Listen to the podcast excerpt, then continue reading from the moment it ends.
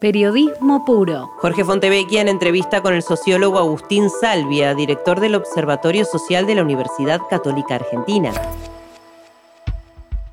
Buenas noches. Hoy estamos con Agustín Salvia. Agustín Salvia y el Observatorio de la Deuda Social de la Universidad Católica tiene un privilegio construido en base de real prestigio. Prestigio que es raro en la Argentina porque fue criticado por ambos gobiernos, siempre tratando de medir y comprender cuál era la, pobreza, lo que le da además eh, un prestigio que yo podría definir transgrieta, que es el gran problema que tiene la Argentina. Otro de los problemas y más profundos de la Argentina y quizás causa y consecuencia de la grieta es la pobreza, pobreza que fue en los años 70 menos del 5% y hoy que por momentos alcanza el 50%.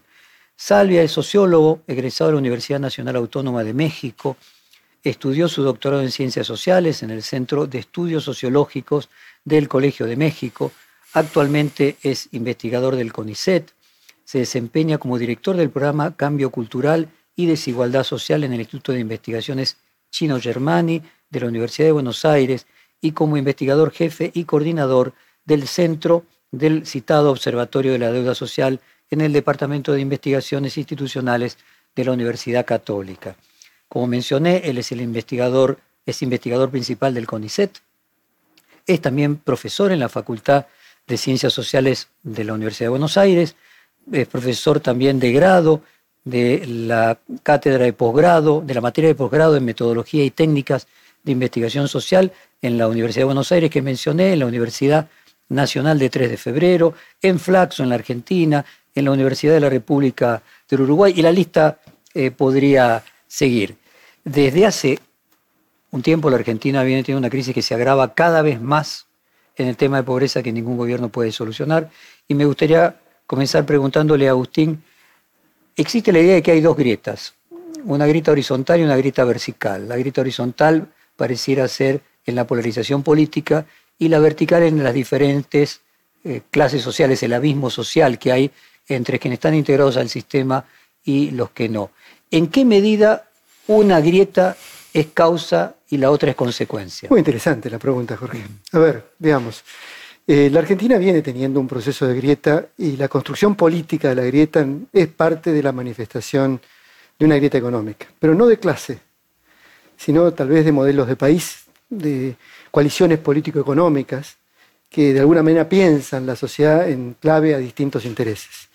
Eh, hasta incluso el debate sobre cuál es el tipo de cambio conveniente, si es un tipo de cambio alto o bajo, expresa también buena parte de esa polarización. Cuanto más exportación y cuánto dinamismo y, globalización en la economía argentina, o cuánto más desarrollo endógeno, industrial, empleo para el mercado interno. Eh, dos lógicas distintas, dos proyectos de sociedad y de país que de alguna manera tienen fuerzas vivas detrás de esto y que la Argentina fue construyendo, tanto el modelo agroexportador como el modelo industrialista. En la Argentina conviven ambas estructuras. Uno demanda equilibrio macroeconómico, el otro demanda equilibrio social.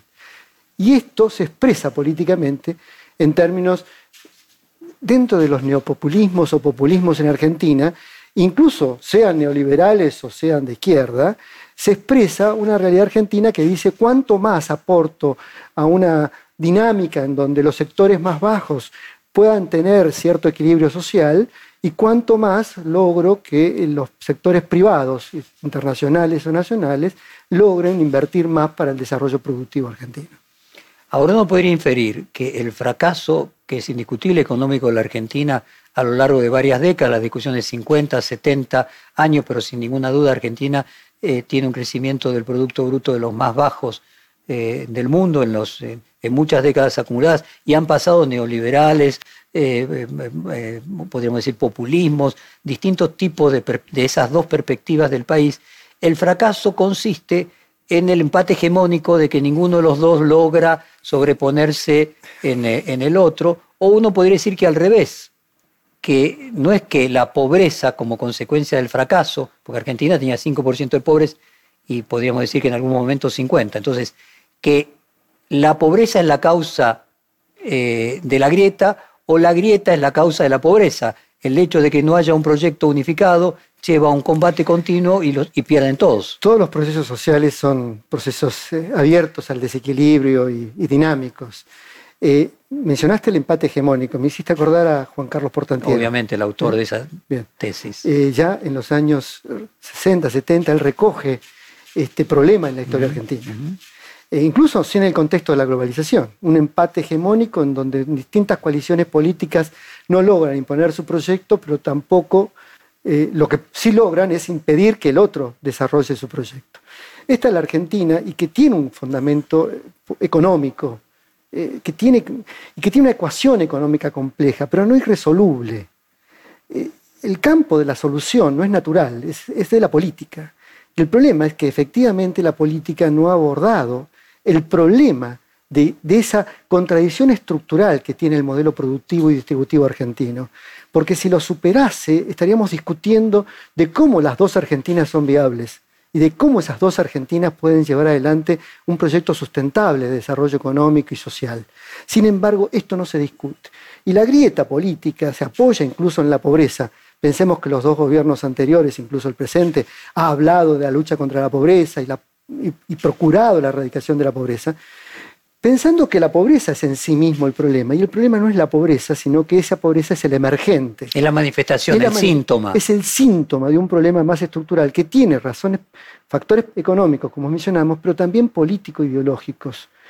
La idea de que eh, básicamente cada uno tiene a través de un dogma, de una mirada del mundo, la verdad absoluta, y, y que de alguna manera creamos el pensamiento único detrás de nuestro discurso político, procurando captar o capturar a esas poblaciones, a ese electorado, hoy en el contexto electorado, en otro momento en la época de dictaduras, en los consensos sociales, pero captar a esas corporaciones, esos consensos sociales, esos actores alrededor de propuestas que son de alguna manera fantasiosas, porque no parten de un diagnóstico serio, científico, académico, técnico profundo, parten de la necesidad de crear un eslogan, una construcción ideológica de identidad y de sobrevivencia. Pensemos que cualquiera de las políticas que han avanzado hacia un modelo de apertura económica han fracasado.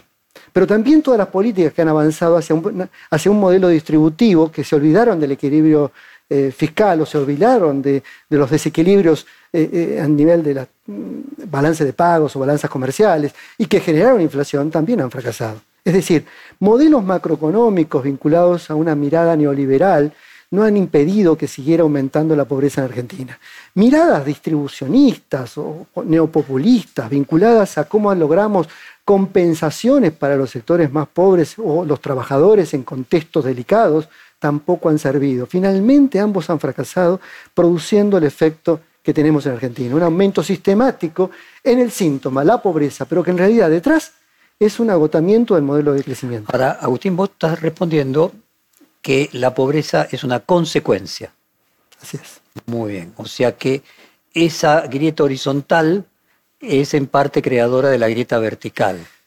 Y entonces... Alimenta esa grieta vertical. Alimenta esa grieta vertical. Y de hecho, uno puede decir, el pase del tiempo podría ser un, sustento de tu teoría, porque había 5% de pobres y hoy hay 50% de pobres, es decir, la pobreza no fue como en México o en Brasil, eh, persistente.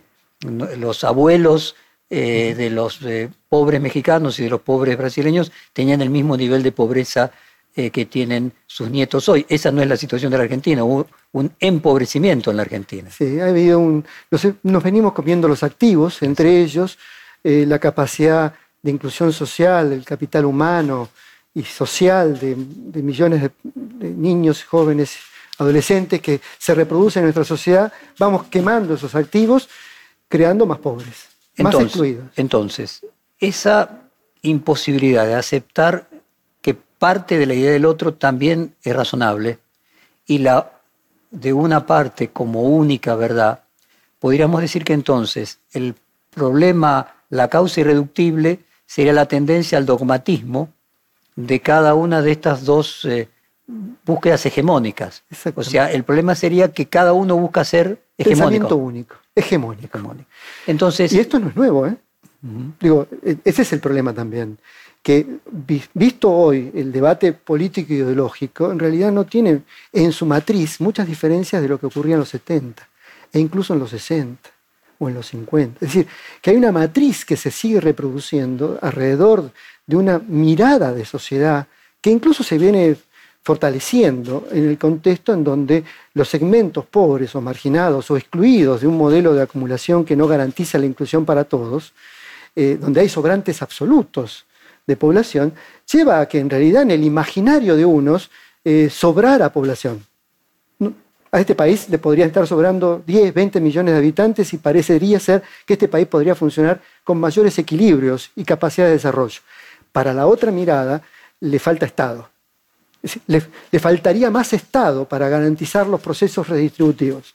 En realidad no es que sobra población, ni es que falte Estado. Tenemos un, Estado creciente, amorfo, tonto para funcionar en, términos de un, de un modelo de desarrollo, y tenemos una población que es capaz de crear riqueza, pero no está siendo aprovechada, no está siendo incorporada. Quiero quedarme en un instante con el tema poblacional que me parece que es crucial en el análisis de la pobreza y muchas veces la demografía no se tiene lo suficientemente en cuenta. Pero un instante antes, eh, porque la población se duplicó entre 1960 y hoy y el problema estaba también en 1960, el empate hegemónico, no la pobreza. No la pobreza. No la pobreza. Entonces quedémonos en 1960 y después vemos el análisis hasta aquí. Esa idea de que mi pensamiento único es absoluto y verdadero y el del otro eh, carente de ninguna eh, posibilidad de verdad. Como sociólogo, ¿a qué lo atribuirías?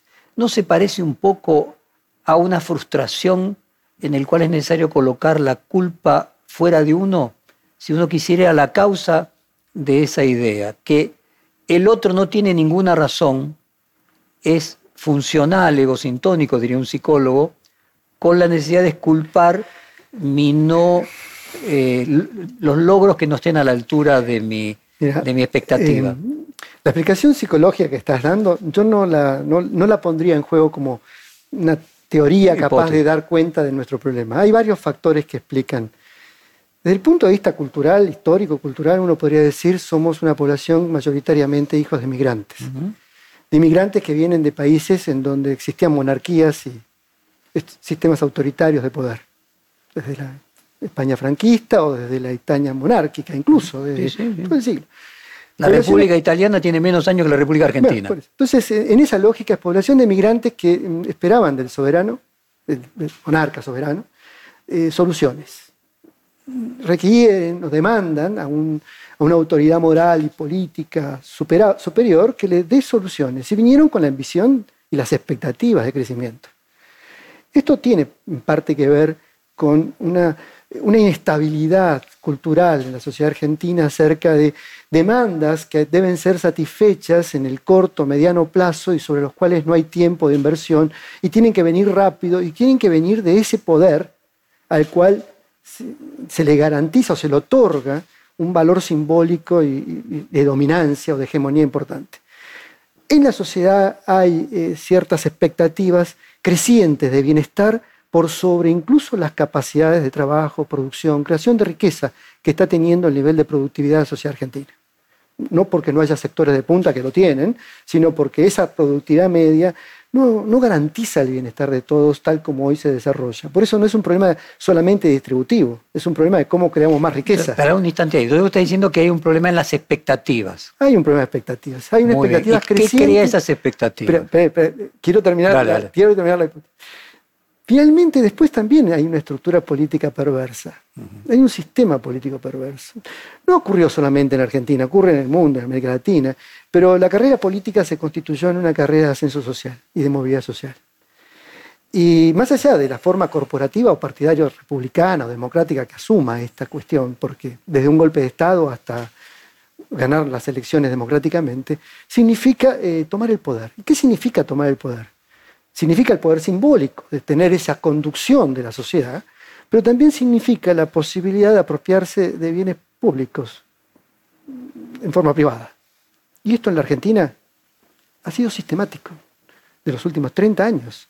Es decir, la apropiación de bienes públicos en forma privada y garantizar para las clases políticas un proceso de movilidad ascendente ha hecho que las clases políticas estén muy interesadas en garantizar no su sacrificio en función de un proyecto de mediano y largo plazo, sino cómo ganan las próximas elecciones. Tienen incentivos para ganar las próximas elecciones, incentivos personales, de poder, simbólico, incluso incentivos económicos, y ahora hasta incentivos eh, judiciales, digamos, en términos de las contradicciones que se van creando en Argentina.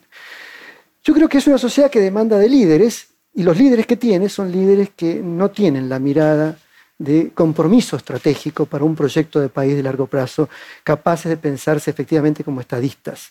Entonces piensan en el incentivo de corto plazo. Y una sociedad que, espera que haya líderes que le vengan a responder el corto plazo, construye este juego psicosocial donde eventualmente eh, me, genera la idea de un enemigo, de un enemigo al cual tengo que vencer para lograr esa promesa o ese estado de paraíso al cual se proponen cada uno de los dos modelos. Es como hay que vencer y destruir al otro para lograr avanzar sobre un proyecto que logre la satisfacción de la sociedad. Yo no sé, Agustín, si es muy presuntuoso tratar de ir a la causa de las causas mm.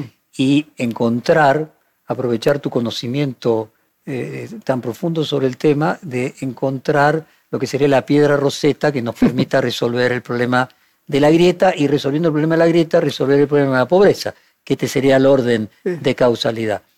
Vos planteabas el tema del deseo, de aspiraciones que tenía una sociedad que, construida en base a una cantidad de inmigrantes, venía a una tierra prometida en la cual se le iban a dar una cantidad de frutos que finalmente no, no, no, encontraba. Inicialmente ocurrió, pero finalmente esto se fue agotando. Entonces, eh, para haciendo una vulgata y tratando de pasar cuestiones de psicología a psicología social, la tesis eh, de Lacan sobre la paranoia, porque lo que estamos diciendo es que una parte importante de la sociedad es que hay otro que le robó. Había un famoso libro de quién robó mi queso, que cree que lo que no tiene, alguien se lo robó. Muy bien. Lacan basaba la, su tesis de la paranoia en un caso llamó el caso Aimé, en el que una señora creía que su marido lo engañaba con la actriz más importante de Francia y fue y la cuchilló a la salida del teatro. Y la señora se imaginaba en su, en su, en su narcisismo no, no, resuelto de que la mujer más linda y admirada eh, de Francia sería la que le estaría robando al, al marido. Entonces él decía, te lo estoy haciendo nuevamente una vulgata, que eh, había una relación en ciertos grados de paranoia con un narcisismo no satisfecho. La mirada que se tenía de uno, las expectativas, no correspondían con la realidad. Entonces alguien tenía que ser responsable. Entonces yo diría, escuchándote a vos, parece que los deseos y las aspiraciones de la sociedad, que no pueden ser satisfechas después de ese largo viaje, crean las condiciones para sospechar de que hay otro que se está robando una parte de lo que a uno le falta. Y los políticos luego vienen a convertirse en una profesión encuentran para su propio beneficio de que ahí hay una neurosis, ahí hay algo, hay algo para, trabajar, para explotar políticamente, y entonces la grieta se convierte en la forma de confirmar a la tendencia paranoica de que alguien me robó mi queso y empieza a cerrar el círculo. Está muy bien, está interesante la tesis, está buena, está muy buena la tesis. Se agregaría un, no sé, otro elemento de la clave económico-política. Em, porque em, todo, todo se podría resolver si hubiese una especie de, equilibrio a través de la cooperación. Es decir, si todos descubriesen que con este sistema terminamos perdiendo todo. Exactamente, que, finalmente no nos lleva a ningún lugar y que efectivamente no nos lleva a ningún lugar, nos lleva al aumento de la, pobreza, a, la falta de crecimiento en Argentina, a falta de progreso, a la dualidad y a una mayor creciente desigualdad, porque Argentina tiene también a su vez potenciales enormes en términos productivos, científicos, más allá de que Hoy por hoy en ciencia y técnica estamos invirtiendo menos de un casi 0,5% del PBI. Las capacidades que tiene el sistema de crear conocimiento y avances científicos y de crear innovación por parte de los emprendedores. Bueno, el, trabajo, el trabajo de la persona que sale con su carro y su, caballo a, recoger, eh, desperdicios en las afueras de Tucumán, significa mucho trabajo ingenio para pensar en cómo sobrevivo y cómo progreso en la Argentina.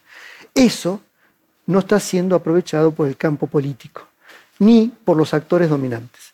La cooperación, capital trabajo, la cooperación, liberalismo, distribucionismo, la cooperación... sí, Estado-mercado, la socialdemocracia. Exacto, tanto mercado como sea posible, tanto Estado como sea necesario. ese, ese equilibrio de cooperación nos dejaría con muchas más capacidades. Es cierto que habría cierta decepción en los tercios, en algunos tercios de la sociedad argentina. Un tercio eh, más proclive a, la mirada de izquierda, a atacar al capital como factor o causante, al que tiene como el, que explica su carencia, como también a ese tercio superior que cree que son los pobres las los, los, causantes de que no pueden vivir en tranquilidad y no pueden progresar en Argentina. Entonces, pero dejaríamos un 40, 50% de la Argentina que no está con esa neurosis, que en realidad su neurosis hoy es otra. La neurosis que tiene esa sociedad es que no, no sabe cuál es el horizonte que tiene. Trabaja día a día, lucha por su presente sin saber todavía cuál es su destino. No tiene certidumbres.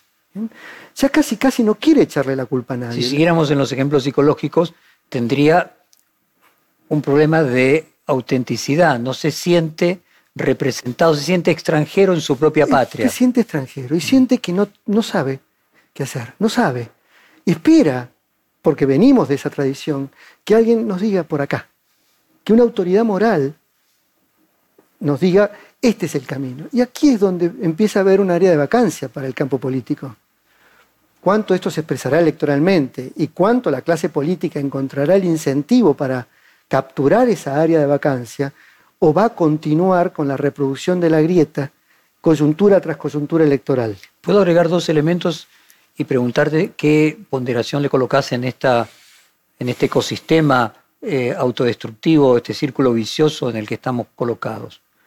Uno es, para que un país pueda tener una decadencia sustentable, podríamos decir una gloriosa decadencia de décadas, tiene que tener algunas riquezas, porque si no quebraría. Muchas veces se dice que solo la Unión Soviética pudo soportar 70 años de economía planificada porque la riqueza de un país del tamaño de Rusia era tan grande que podía, hubiera quebrado a otros países en, en menos tiempo. Obviamente Cuba sería la excepción que demuestra lo contrario. Pero podríamos decir que la Argentina también, al tener una cantidad de riqueza enorme que vos mencionabas recién, crea condiciones para que se prolongue esa decadencia eh, sin producir un sisma que a lo mejor un país con menos recursos obligatoriamente lo tenía que producir. Y el otro tema es que alguien gana en esto, que era la clase política que ve a la política como una profesión y de ascenso económico-social. Si entiendo bien en tu descripción. Ellos ganan. Sí, ellos ganan. Hoy por hoy ellos O sea, hoy hay una, parte que sí gana. Es cierto que corren riesgos. Si uno diría que esa clase política está en riesgo. Está en riesgo de que este negocio de la grieta... Se los coma. Se los coma. ¿Y, qué sería comérselos? Eh, y presos. por ejemplo, un estallido social, la movilización de la opinión pública que se revela contra una política que está aislada de ese 40-50% de la sociedad que busca, que trabaja todos los días y no está pretendiendo echarle la culpa o sacarle al otro para tener, sino lo que quiere es poder trabajar y progresar en la sociedad. Para ese estallido social concluiría con algún político en una especie de cadalso, preso, eh, eh, denostado. Eh, no solo un político, es decir, tal vez la, propia dinámica o sistema político. 2001-2002 fue un, avance en este sentido. Eh, nos, sacó, nos sacó de esa grieta, de esa situación, el acuerdo social, el, diálogo social. Eh, eventualmente también un precio de la soja creciente y una dinámica de reactivación que permitió tener una vez más un respiro económico, como la Rusia que mencionás. un país rico que, cada tanto salva. Bien, lo mismo pasó de alguna manera con 89-90, 91-92, nos salvó el crédito internacional y la apertura y la globalización que hizo que el gobierno de Menem consiguiera un financiamiento capaz de motorizar reformas estructurales y, aliviar la situación.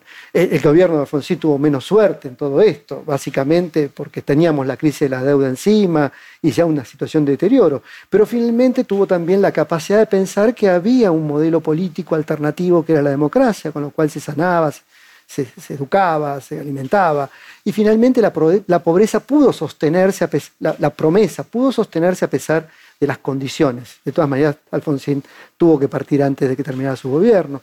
Pero en, esta lógica, en, esta lógica, yo lo que creo es que no hay condiciones para que el sistema político todavía reaccione si eh, no hay también por parte de la construcción de opinión pública eh, un, reconocimiento de que el problema no está en el contrario.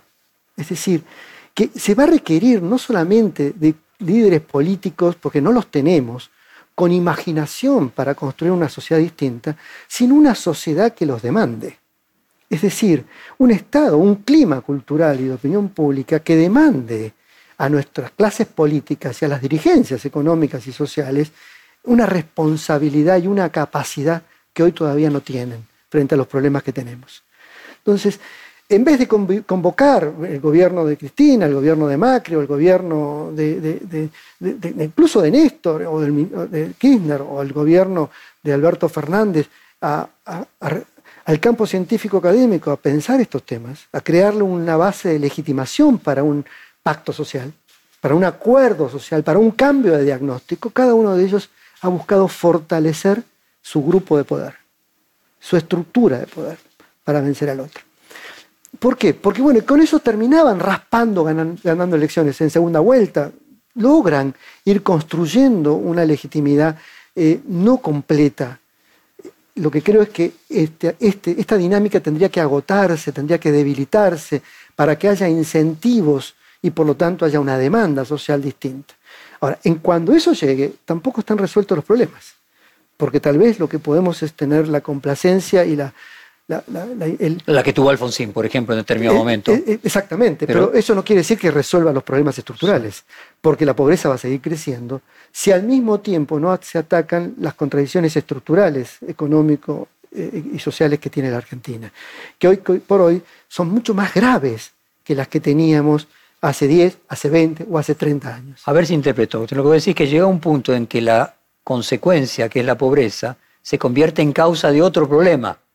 Entonces, la pobreza hoy la pobreza hoy es un no problema solo, futuro. No solo, alimentan los neopopulismos de derecha o de izquierda, ¿bien?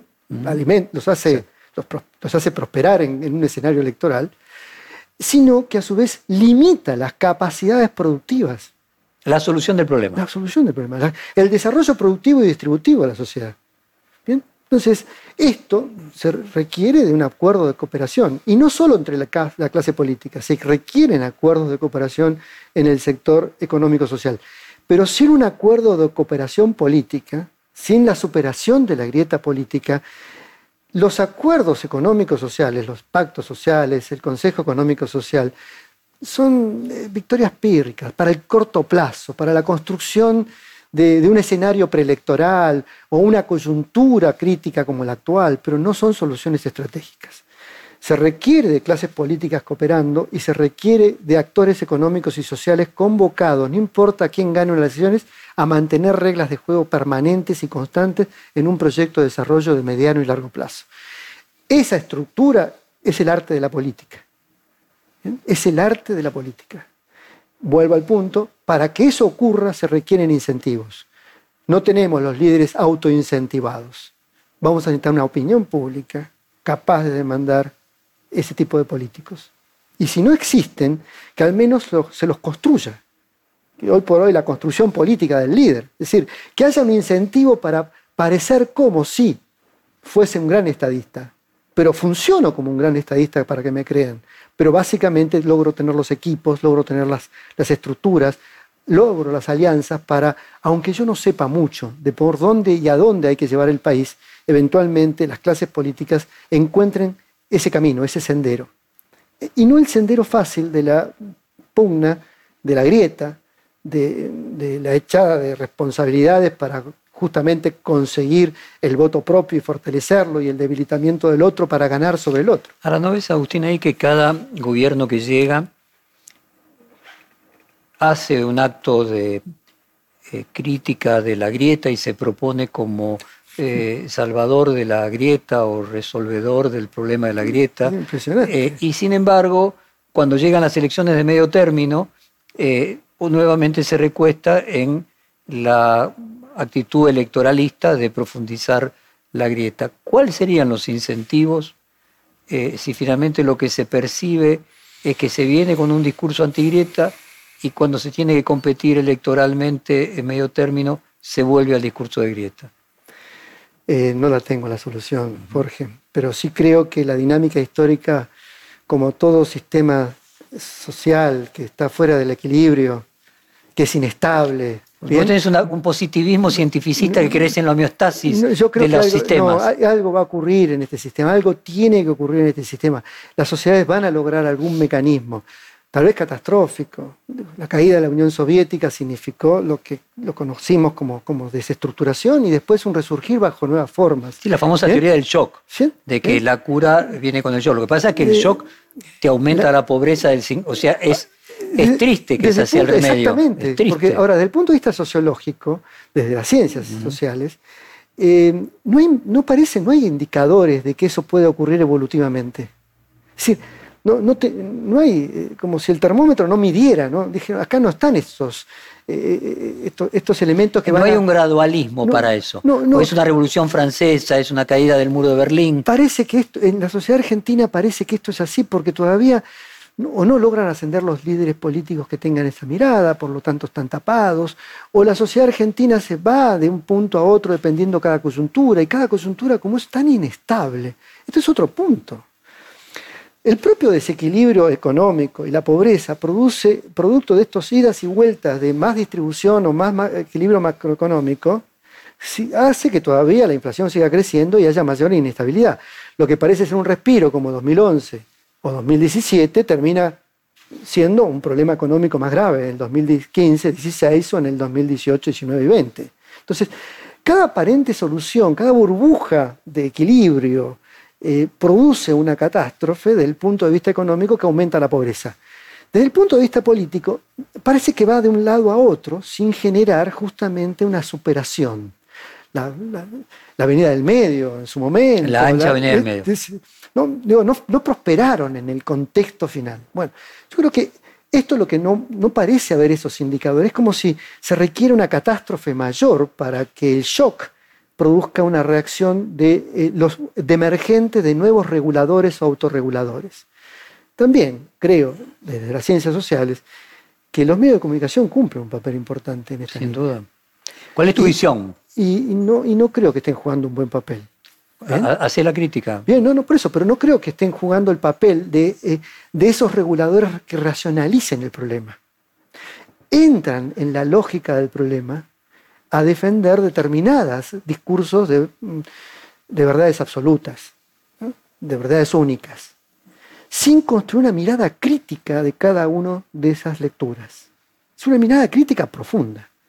Eh, no, ¿De quiero qué? hacer- ¿De- no, no quiero, no quiero destacar que hay excepciones. Y, y editorial No, perfil, y, y editorial perfil las tiene, pero, pero no, en forma importante. Pero, eh, y redacción, eh, hay varios medios que han operado en este sentido y van pensando una mirada mucho más profunda de los problemas. Pero los medios de comunicación están atrapados en esta grieta. También tal vez seguramente, no conozco el negocio de la comunicación, en el contexto también de quiénes son sus clientes. Siguiendo tu lógica, los incentivos eh, llevan a que lo más lucrativo se encuentre allí. O sea, podría decir de que hay quienes ganan con la grieta. Eh, el país en su conjunto, la mayoría pierde, pero una parte puede lograr tener eh, incentivos para mantenerla. Obviamente, si algo se mantiene, eh, diría Marx que hay que ver... Porque eh, hay, una, hay una- hay una explicación hay- económica. Sí. Hay una algún mecanismo que lo hace posible. que lo hace Sí. posible y que lo hace conveniente para, eh, para quienes pueden tener el control de que la mantención de esas condiciones de posibilidad. Y los incentivos hoy por hoy guían a esos actores en esa dirección. Los políticos, eh, por lo que mencionabas, es una forma de ascenso social, mantener el poder es fundamental, las soluciones de fondo eh, son muy difíciles, mientras que poder ganar la próxima elección Es- atacando fácil. es relativamente fácil. Y podríamos decir que también en los medios de comunicación te podrías encontrar las mismas motivaciones. Eh, termina siendo más fácil y más redituable en el corto plazo eh, apostar a la grieta, aunque podríamos decir en el largo plazo todos pierden. Medios de comunicación, en el largo plazo, todos pierden. Acá vendría la frase de Keynes, en el largo plazo van a estar todos muertos. Ahora, fíjate que también esto ocurre con las corporaciones económicas o sindicales. También. Porque no es que no son conscientes del problema.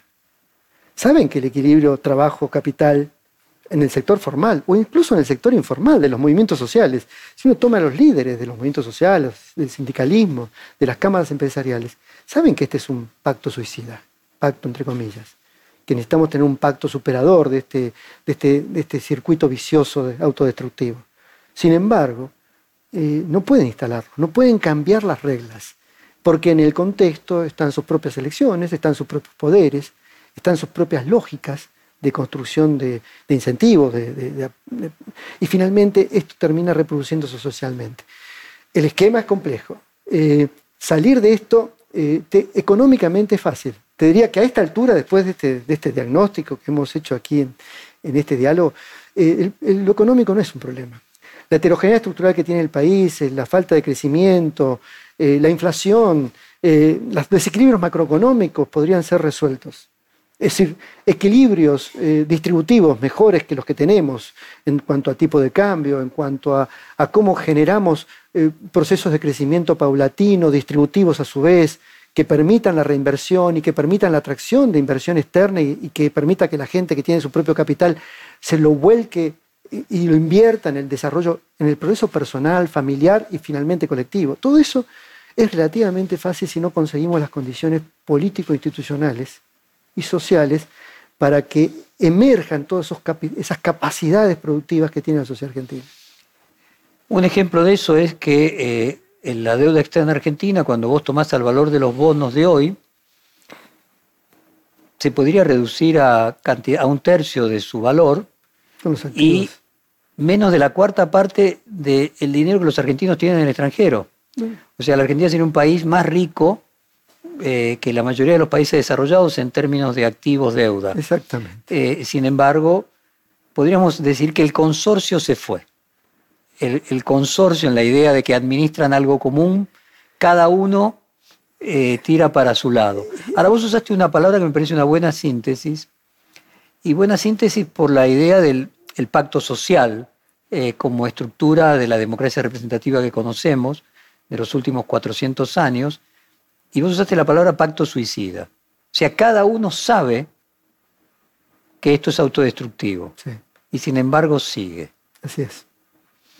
Eh, no puedo no pensar en psicología, en el acting out, en el pasaje al acto. Y tal vez, y tal vez hay es un componente.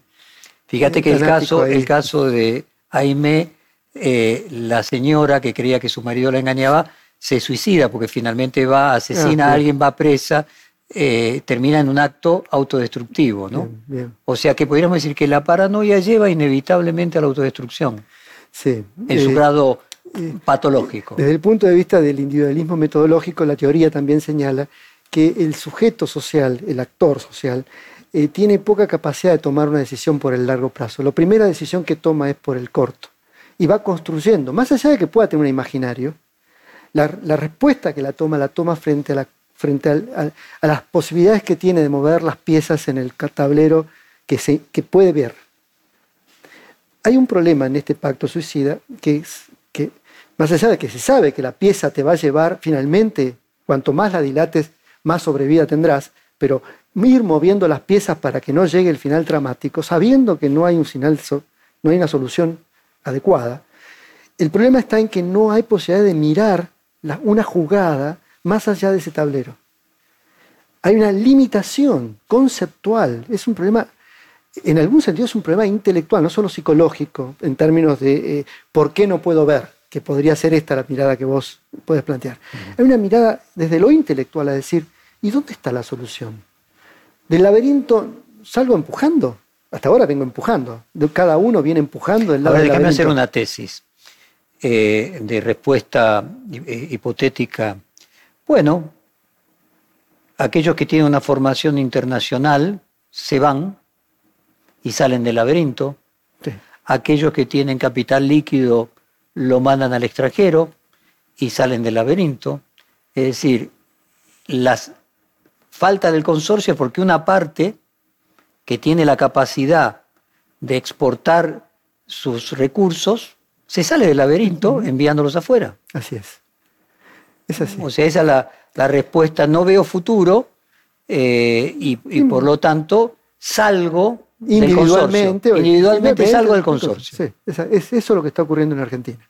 Y esto va implicando que los que nos quedamos dentro de ese sistema y la lógica política se va quemando sus propios activos. Nos vamos consumiendo autofagia. Bueno, no, porque ¿Bien? estos son ¿Bien? activos, o sea, los Claro. jóvenes preparados que se van son activos que le costó a la sociedad formar y el capital de las personas que tienen dinero líquido y lo colocan fuera de la Argentina, este ejemplo, hay cuatro veces dinero fuera de Argentina de lo que costaría comprar toda la deuda externa argentina. Exactamente. De, de un santiamén, que vale un 20% de su valor. Entonces, es- capital que Argentina está consumiendo. Y solo es posible que sobrevivamos y, y dure tanto tiempo porque la Argentina realmente tiene mucha riqueza. Eh, sí, y, y la revolución agrícola o agroindustrial que tuvo la Argentina entre los Lo ha, 90 y permi- los- lo ha- lo ha sostenido. lo ha sostenido en este, en este periodo. Sin esa revolución, yo creo que la contradicción hubiese llegado antes. Bueno, el desafío aquí sería no caer en lo que se planteaba de que las políticas de shock eran para resolver los problemas que lo que la gente no se animaba a tomar ah, era necesario un shock eh, y en líneas generales en esas circunstancias pueden tomarse incluso eh, decisiones más autodestructivas aún, que se pueda solucionar sin la necesidad de un shock. Y e- es, esa es una tarea del orden de lo cultural, de lo sociológico, no de lo económico. No Si te parece, me gustaría, vos presentaste hace pocos días un informe eh, sobre la pobreza y la desigualdad en la Argentina. Tenemos un primer gráfico que era la pobreza como un problema estructural que me gustaría compartir con la audiencia. Arranca en el 74 y llegás a 2020. Me gustaría que vos marcaras aquí en cada, eh, en cada slide lo que te parece que hay que marcarle a, Sí. a una audiencia Sí. de legos Sí, bueno, que la- debe mirar. Lo primero es, es- es la tasa de población urbana que está por, por debajo de una línea de pobreza con la metodología que actualmente tiene el INDEC. Eh, en, las líneas azules lo que se está viendo la pobreza, en la línea gris se está viendo la tasa de indigencia, pobreza extrema. Una, pensamos que en la canasta básica total, eh, para no ser pobre hoy por hoy para una familia tipo está alrededor de 50 mil pesos y para esto proyectado en el tiempo con la metodología de adaptación y para no ser indigente, pobre extremo, alrededor de 20 mil pesos. Para una familia tipo de dos adultos y dos niños. Y lo que estamos viendo es que la Argentina viene teniendo picos críticos, muy críticos, de estallidos económicos sociales, que no modificaron la ecuación de la grieta que estábamos hablando y que lo que produjeron fueron aumentos sistemáticos de pobreza. Que el único momento en que no ocurre este aumento sistemático post-crisis es después de la crisis de 2001 y 2002, que tiene un proceso de caída, de, esa- de- de amesetamiento, y que después vuelve a crecer independientemente ya del tipo de gobierno, si es gobierno de, De Macri o gobierno de Cristina. o de Cristina. Ahora, Eh, podríamos, perdón, ahí decir que sí después de estos dos picos de pobreza hubo un cambio de paradigma económico. Sí. Es decir, volviendo al tema Ah, anterior, claramente uno ve que después, eh, que no hubiera sido posible lo de Menem sin la hiperinflación de Alfonsín y no hubiera sí, podido sí. posible lo de Kirchner sin Exactamente. el 2002. Yo lo que digo es que no quedó superada la grieta. Cambió el modelo político. Pero no, Exactamente. no, no Venció hubo- la hegemonía, se fue para el otro lado. Para el otro lado, no, no hubo un acuerdo de cooperación. ¿Bien? Entonces, en ninguno de estos escenarios eso ocurrió. Y tampoco está ocurriendo hoy. ¿no? Exacto. Y, y si quisiéramos marcar algo más, es que tal vez la crisis del año del COVID, 2020, no, no fue tan grave en términos de pico de en crec- Y eh, comparándolo con el con- 2002, como siempre se lo compara, o- o la con diferencia es sideral. 89, 90, no. Ahora, si pasamos a la siguiente, podemos ver algo Va- vamos a la eh, siguiente. eh, relevante, porque lo que marca la siguiente en las áreas verde clara o verde oscura es el porcentaje de em, transferencias de ingresos, ya sea por el sistema previsional o por el sistema de los pr- programas de protección social, que viene dando el Estado argentino del año 1980 hasta 2020. Y si uno mira en porcentajes del PBI, estamos aproximadamente en este momento en el 17-18% del PBI se vuelca en transferencias hacia el sistema previsional o al sistema de protección social vía programas AUH, potenciar trabajo, lo que es eh, IFE, por eso el crecimiento en el 20. Y que por eso explica que no haya sido tan grave. Y fijémonos cómo creció desde el año, desde el principio de los 2000 hasta, Sí, hasta ahora, y cómo eh, la parálisis, es decir, el amesetamiento de la pobreza e incluso su último crecimiento fue detenido por esta masa de transferencias que produce el Estado hacia los sectores más carenciados o más vulnerables, desde los mayores jubilados hasta los sectores pobres que requieren de un programa social porque no tienen un empleo formal. Lo que ha ocurrido acá es que lo que no ha crecido es el mercado. No ha crecido el mercado de trabajo, el, empleo no es más productivo, se ha venido estancando el empleo formal.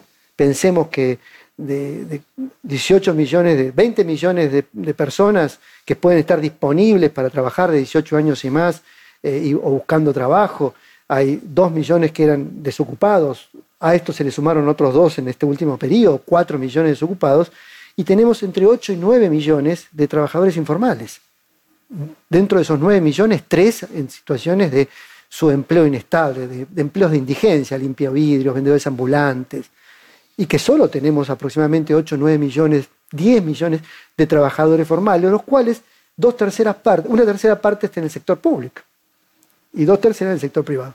Entonces, esta lógica de una Argentina que no tiene capacidades de crear riqueza y que tiene que sostener expectativas de bienestar en distintos contextos de grieta, distintas dinámicas de grieta, y que no produce riqueza porque la tasa de crecimiento e inversión viene paralizada, más allá de los picos que ha venido habiendo, lo que marca es que la única manera de contener la crisis, la crisis catastrófica que generaría justamente la insostenibilidad de este modelo ha sido vía transferencias. Y eso también explica los desequilibrios macroeconómicos y también explica la inflación. Y que no es sustentable a lo largo del tiempo. Y que no es sustentable. Y que esto no es... Estamos sentados sobre un volcán, para ponerlo de alguna manera. Y que esto es propio tanto de un gobierno neoliberal como neopopulista. Pasemos a la siguiente. No, una mirada multidimensional de la pobreza creo que también hace, porque hasta acá veníamos hablando de la pobreza como una manifestación en términos de los ingresos que las poblaciones puedan obtener a través de su trabajo o de transferencias sociales. Aquí están midiendo un periodo más corto, 2010-2020. es, la encuesta de la Deuda Social Argentina, que tiene capacidad de medir multidimensionalmente la pobreza, y muestra las seis dimensiones que tomamos, y bueno, lo que marca este gráfico es cuatro grupos sociales el grupo social que, donde de estos seis derechos económicos sociales básicos, que no estamos hablando de ingresos, trabajo, salud, educación, alimentación, hábitat, vivienda. ¿Alguna carencia o, toda satisfacción? O toda satisfacción. ¿Alguna carencia? Tenemos que alrededor del 41%, de la población hoy en Argentina tiene al menos una de esas carencias. Contra 29.7 que había en 2010. En una década se aumentó el 50% las personas con al menos una, de esas carencias. Y lo que tenemos también es el 26% de población que no tiene ninguna carencia, ni de ingresos, ni ninguno de esos seis bienes. Solo un tercio de la sociedad argentina es una sociedad que podríamos decir no es pobre, no es pobre multidimensional, está incluida. Y la mayoría de los pobres, si pensamos que el 44% de la población puede ser pobre, la mayoría de los pobres son pobres multidimensionales en términos de que tienen al menos una carencia. ¿Bien? Porque solo el fragmento de 3,2 son pobres por ingresos. Ese 3,2 que aparece ahí celestito son los que son pobres por ingresos, solo monetariamente. La mayoría de nuestros pobres son pobres que son carentes, no solo de ingresos, sino de otros bienes y servicios sociales, públicos o de mercado, básicos para la inclusión social. Esto lo podemos ver mejor en la siguiente. Vamos a la próxima. Bueno, acá lo que está mostrando es eh, pobreza. La pobreza por ingreso es la que está como barras amarillas y muestra lo que, que perdón, ahí se ve claramente la caída del ingreso real y de la capacidad de consumo que se produjo desde la devaluación de Macri de 2018 a hoy. Exactamente. Ahí vemos que se pasó de 28,2% a 44,2% de personas que tienen pobreza por ingreso. Exactamente que la asistencia social cubrió para que no se produzca el efecto del 2002. Exactamente. O que, de hecho, no, eso, pero viene ocurriendo desde antes por las gráficas. Es decir, no solamente ahora, por eso se incrementó. Este tema de la transferencia social viene siendo un tema que se hace inicia en el año 2002 y 2003, después de la salida Ahora, de no se queda de 2010, porque claramente 2010, uno podría decir, hasta el 2010 los precios de las commodities fueron altos, hasta 2010 eh, fue una recuperación después de la crisis de las hipotecas eh, y, luego todo se volvió a caer. O sea, llevamos la década perdida después de la década ganada. Aquí lo que vemos claramente es que hasta 2017, más o menos, la pobreza por ingreso se mantuvo en el 30%. Sí. Más o menos 1% Sí. se mantuvo Sí, y, lo- estable. y que los pisos fueron del 25, 24, 25, 26%. Los pisos. Es decir, el nivel más bajo se logró en burbujas como la del 2011 o 2017. Sí, pero aún así, eh, ah, claro, el piso es 25,9 ¿Bien? eh, y la del 2017 28,2. Ahora, cuando uno mira pobreza por ingresos en esas barras, lo que ve es ese promedio que mencionábamos, pero salta de una manera casi geométrica en 2018, 2019 y 2020, Sí, antes de la crisis 2020. que tiene que ver con las devaluaciones. Exactamente. Y, y la, y la inflación. Es, Devaluación e inflación, claro. Inflación, devaluación, estancamiento, falta de creación de empleo. Este sea, es el- esto explica la pobreza en forma inmediata. ¿eh? Cuando se hablaba de que las personas de clase media que trabajaban, en Europa se hablaba del mil eurista y en, eh, en los países del dólar de mil dólares, en lugar de mil dólares pasaron a ser 500. Sí. Eso es lo que dejó, probablemente eso es lo que hizo perder a Macri las Sí, elecciones. y, o y la redujo. imposibilidad de tener más trabajo, porque si esto fuese una dinámica de crecimiento, las, las familias compensan la caída de ingresos re- producto de una devaluación o de una inflación con más trabajo. Pero si no hay posibilidad de conseguir más trabajo, lo que se consiguen son más planes sociales o más trabajo precario de autoexplotación forzada, de indigencia, eso no resuelve el problema de la pobreza. Y la siguiente Vamos a la siguiente. muestra de forma muy interesante que esta es la evolución de la pobreza multidimensional que incluye tanto tener alguna carencia como ser pobres por ingresos, pero en rosa lo que estamos viendo es la pobreza estructural, más estructural. La cantidad de población que es pobre por ingresos y a su vez tiene tres o más carencias en educación. No estamos hablando de niveles europeos. ¿eh? Eh, a ver, tener un baño en la vivienda, no vivir hacinados, eh, eh, estar en la escuela, no importa la calidad, eh, no experimentar hambre por razones económicas, digo, tener al menos en el hogar un trabajador formal o un, miembro de la seguridad social, poder atenderse la salud. Bien, son derechos básicos, muy básicos, ¿no? De, de- país desarrollado. Tener tres o más de esas carencias y estar con problemas de ingresos ha acumulado el 27% de la población. Hemos venido teniendo pisos de 15, dieci- pisos de 14 o de 15, pero básicamente teníamos 17 y lo que viene aumentando también en este periodo, por eso hablábamos recién de, de un, de un pacto vicioso, de un pacto suicida, que no solo se corresponde imputárselo al COVID, más allá de que el discurso político Totalmente puede- previo al. COVID. es previo al COVID y tiene como fundamento bases estructurales previas. Mira, y si vos ves la correlación entre eh, la pobreza por ingreso y eh, la pobreza por ingresos y tres o más carencias, también el salto se produce con la devaluación de 2018. O sea, hay un país, fíjate, 2011 a 2017, más o menos igual. Estancado, ¿no? Estancado. No, no era ninguna maravilla. No, con 25% Estancado. de pobreza multidimensional, 30% de pobreza de ingresos. Eso. Es un país dividido, fragmentado, empobrecido en ese tercio, pero estable, Pero estable. dependiente de los programas sociales. Esa Ahora, ese punto de quiebre se produce exactamente en el 2018 con las devaluaciones y la inflación que redujo el salario a la mitad. Exactamente. ¿Cuánto más se puede esperar de esta dinámica? Si no hay un giro en una transformación estructural de las- en el modelo económico y social argentino, es posible que bajemos algunos puntos la crisis del 2020. Pero en todo caso encontraremos como piso, el nuevo piso de este escenario son los niveles que teníamos con- con el al final del gobierno de Macri. Porque... eh, la- Sí, vos lo que decís es que la, eh, el coronavirus te hace pasar del 37.5 al 41, pero si eliminamos la situación del coronavirus volvemos al 37.5, que igual es muchísimo más alto que el que había hasta 2017. Exactamente, ese sería el punto. Una de las teorías económicas, y fundamentalmente teoría económica del año 2002 y 2003, podríamos decir medio, medio así, la convertibilidad no bajaba los salarios de los empleados, pero aumentaba el desempleo.